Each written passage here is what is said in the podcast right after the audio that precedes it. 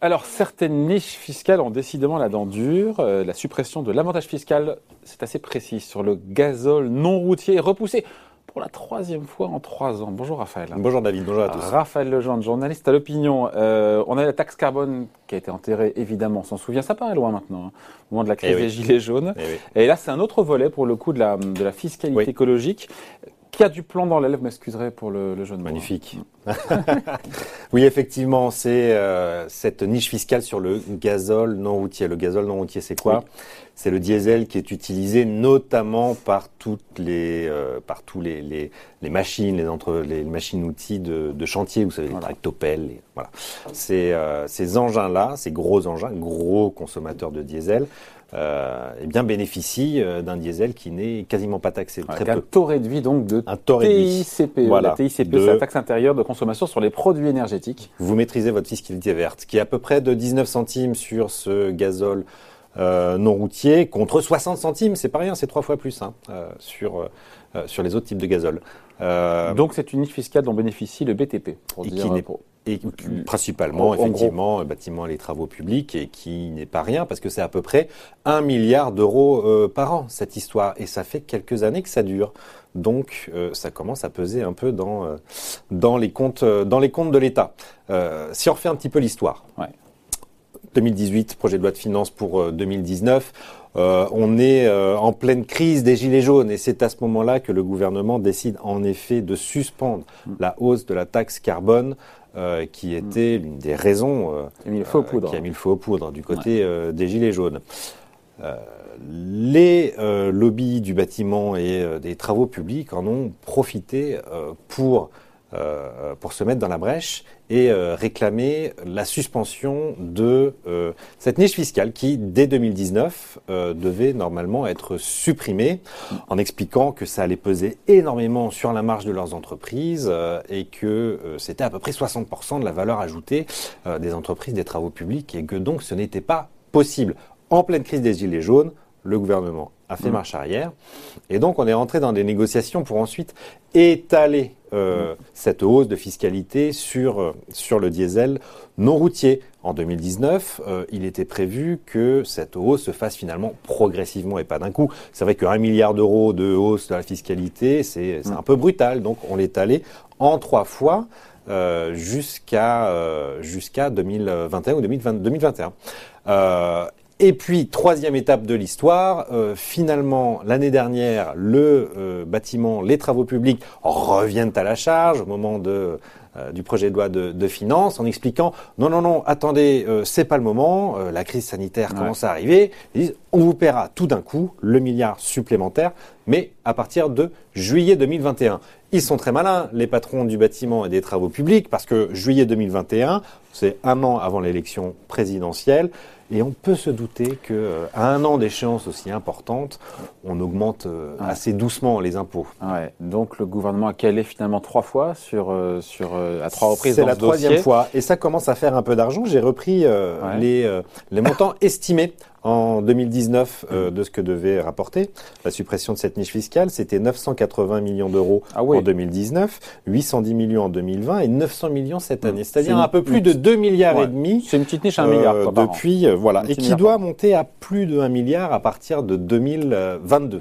Bon, après, Bercy met en avant, à juste titre, que le BTP a un peu trinqué, euh, comme beaucoup de secteurs, pendant Alors. la crise, et que euh, le secteur est fragilisé, et que bon, voilà, peut-être faut pas le mettre en. euh, Oui. Ajouter la difficulté à la difficulté. L'argument, on se dit qu'il est recevable quand même. C'est, mais absolument, il faut pas être manichéen autour de ce dossier. C'est, c'est en réalité très complexe. Euh, c'est vrai que le BTP a eu, en tout cas, un début d'année 2020 euh, très compliqué. Les euh, les travaux se sont arrêtés pendant le premier confinement. C'est beaucoup moins vrai depuis le deuxième semestre 2020 euh, et aujourd'hui.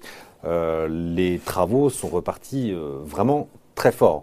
Euh, après, euh, bon, évidemment, faire supprimer cette niche fiscale, euh, c'est de la fiscalité comportementale. euh, c'est évident que ça entraînerait une baisse de la consommation euh, du diesel. D'autant plus que euh, l'État a mis en place Oui. un suramortissement, euh, c'est-à-dire qu'on peut amortir plus rapidement ses investissements. C'est, c'est une autre, plutôt qu'un, plutôt dans- qu'un bâton, c'est une carotte. Investissement. Investissement pour transformer euh, tous ces véhicules des travaux publics qui fonctionnent au diesel pour qu'ils passent au gaz Ouais. euh, non polluant.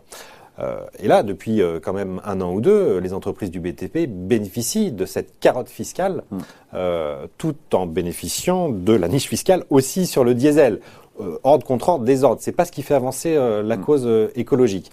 Euh, Deuxième point, euh, les travaux publics, c'est quand même les collectivités locales euh, qui les financent. Euh, c'est 60% de l'investissement public, les collectivités locales, et notamment euh, tout ce qui concerne l'aménagement du territoire, bien sûr. Donc, supprimer, côté budgétaire, supprimer cette niche fiscale de 1 milliard d'euros serait bon pour l'environnement, mais il faut être très clair. Euh, cet argent public, il serait transféré vers les collectivités locales, c'est-à-dire que les entreprises de travaux publics refactureraient la hausse de ce coût. Euh, elles n'ont pas le choix. La marge, c'est à peu près 2% dans le secteur. Donc, ça voudrait dire des chantiers plus chers pour les collectivités locales, qui elles-mêmes répercuteront forcément le coût sur la fiscalité euh, locale. Donc, euh, finalement, ce qu'on rattraperait euh, d'un côté en supprimant cette niche fiscale, un milliard de recettes supplémentaires pour Bercy, et bien de l'autre, euh, c'est la fiscalité locale Rien qui augmenterait. Rien ne se perd, rien ne se crée. Voilà, tout transforme. ça, ce sont un peu des vases communique. euh, communicants. Donc euh, cette suppression donc est repoussée. Donc maintenant on est sur 2023. Sur Maintenant, on est 2023, sur juillet. Et on se dit qu'au euh, moins voilà. bah, ça mange pas de pain puisque ça sera pour une prochaine mandature et euh, qui sera au pouvoir avec quelle majorité. Oui, c'est ça. vous- Pour si vous le savez, c'est la vous- poussière vous qui monte en l'air et on verra bien ce qui se passe euh, en 2023. Ce qui est vrai, en tout cas, c'est que euh, cette anecdote, parce que ce n'est finalement qu'une anecdote, mais Un milliard euh, montre bien une petite anecdote à un milliard, certes, euh, mais euh, montre bien les, les problématiques autour de la fiscalité locale qui sont très compliquées. La fiscalité locale, tous les experts, les économistes et enfin spécialistes de la, de la fiscalité environnementale vous disent tous que le signal de la taxe carbone, notamment, euh, sera indispensable pour, un, pour financer la transition énergétique et pour changer les comportements.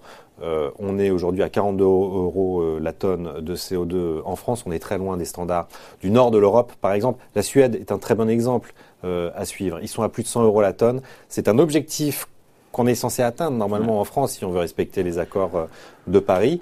Euh, en Suède, ça s'est passé très Ouais. bien. Ils sont même arrivés en avance sur leur objectif de réduction de, Sans euh, jacquerie, de sans CO2 mettre, euh, sans que on mette le feu, le pays à feu et à sang. Pourquoi Ouais. Parce que en, Comment ils ont en fait complément de la hausse très forte de la taxe carbone, Il ils ont réduit les autres euh, impôts à côté, Euh. notamment l'impôt sur le revenu. Donc, si on veut réussir à faire passer cette idée en France qu'il faudra, bon an mal an, arriver vers une hausse de la fiscalité carbone euh, pour changer les comportements, il faudra qu'en parallèle, bah, on réduise la pression fiscale. Le gouvernement est passé à côté de son sujet sur cette euh, trajectoire carbone pour rentrer dans les standards, faire changer les comportements et redistribuer aussi à ceux qui sont pour qui ça coûte très En cher. tout cas, en tout cas, ce qui est sûr, c'est qu'il s'y est très mal pris. Euh, C'est-à-dire que cumulé en début de mandat, hausse de la taxe carbone, euh, qui a été renforcée, hein, la trajectoire. Il faut savoir, il faut se souvenir que la hausse de la taxe carbone, elle a commencé sous François Hollande, Mm. en réalité. Mais à l'époque, François Hollande avait bénéficié d'une forte baisse c'est du prix du euh, pétrole. du prix du pétrole. Et Ouais. donc, pff, personne ne l'avait senti. Ouais. Euh, Emmanuel Macron, il s'est fait prendre en tenaille entre. Ouais. Il est arrivé, il a voulu montrer cette ambition écologique euh, en, en durcissant euh, la trajectoire de la, Ouais, Sauf qu'il s'est il s'est taxe carbone. passage la hausse des Et cours. en plus, Ouais. le prix du pétrole a augmenté. Rajoutez à ça euh, la limitation à 80 km heure de la vitesse, euh, plus à l'époque, souvenez-vous, euh, une hausse des prix du contrôle technique. c'est évident que la situation allait devenir explosive. Donc ils s'y sont mal prises. Ouais.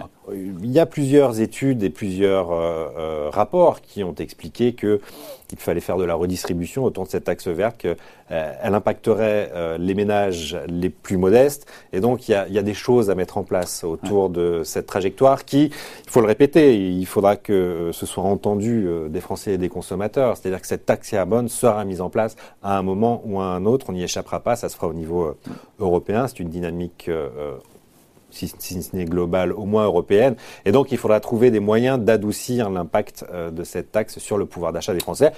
Et le meilleur des moyens, bah, c'est de faire baisser la pression fiscale par ailleurs. Voilà, ça c'est encore un autre sujet, hein, Ouais. pour la présidentielle notamment. Euh, on finit là-dessus, euh, Raphaël, il y a aussi une niche fiscale pour le coup sur le gazole de transport routier Oui, alors qui, qui euh, existe et qui a vocation à disparaître en 2030. qui elle, effectivement, ça a été inscrit dans le projet de loi climat.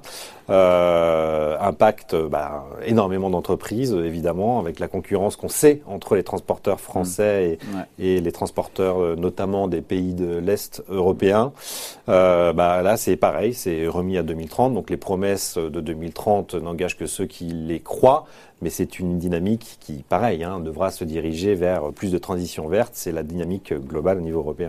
Allez, merci. Explication signée Raphaël Legendre, journaliste à l'Opinion. Merci Raphaël. À bientôt, David. Salut. Au revoir.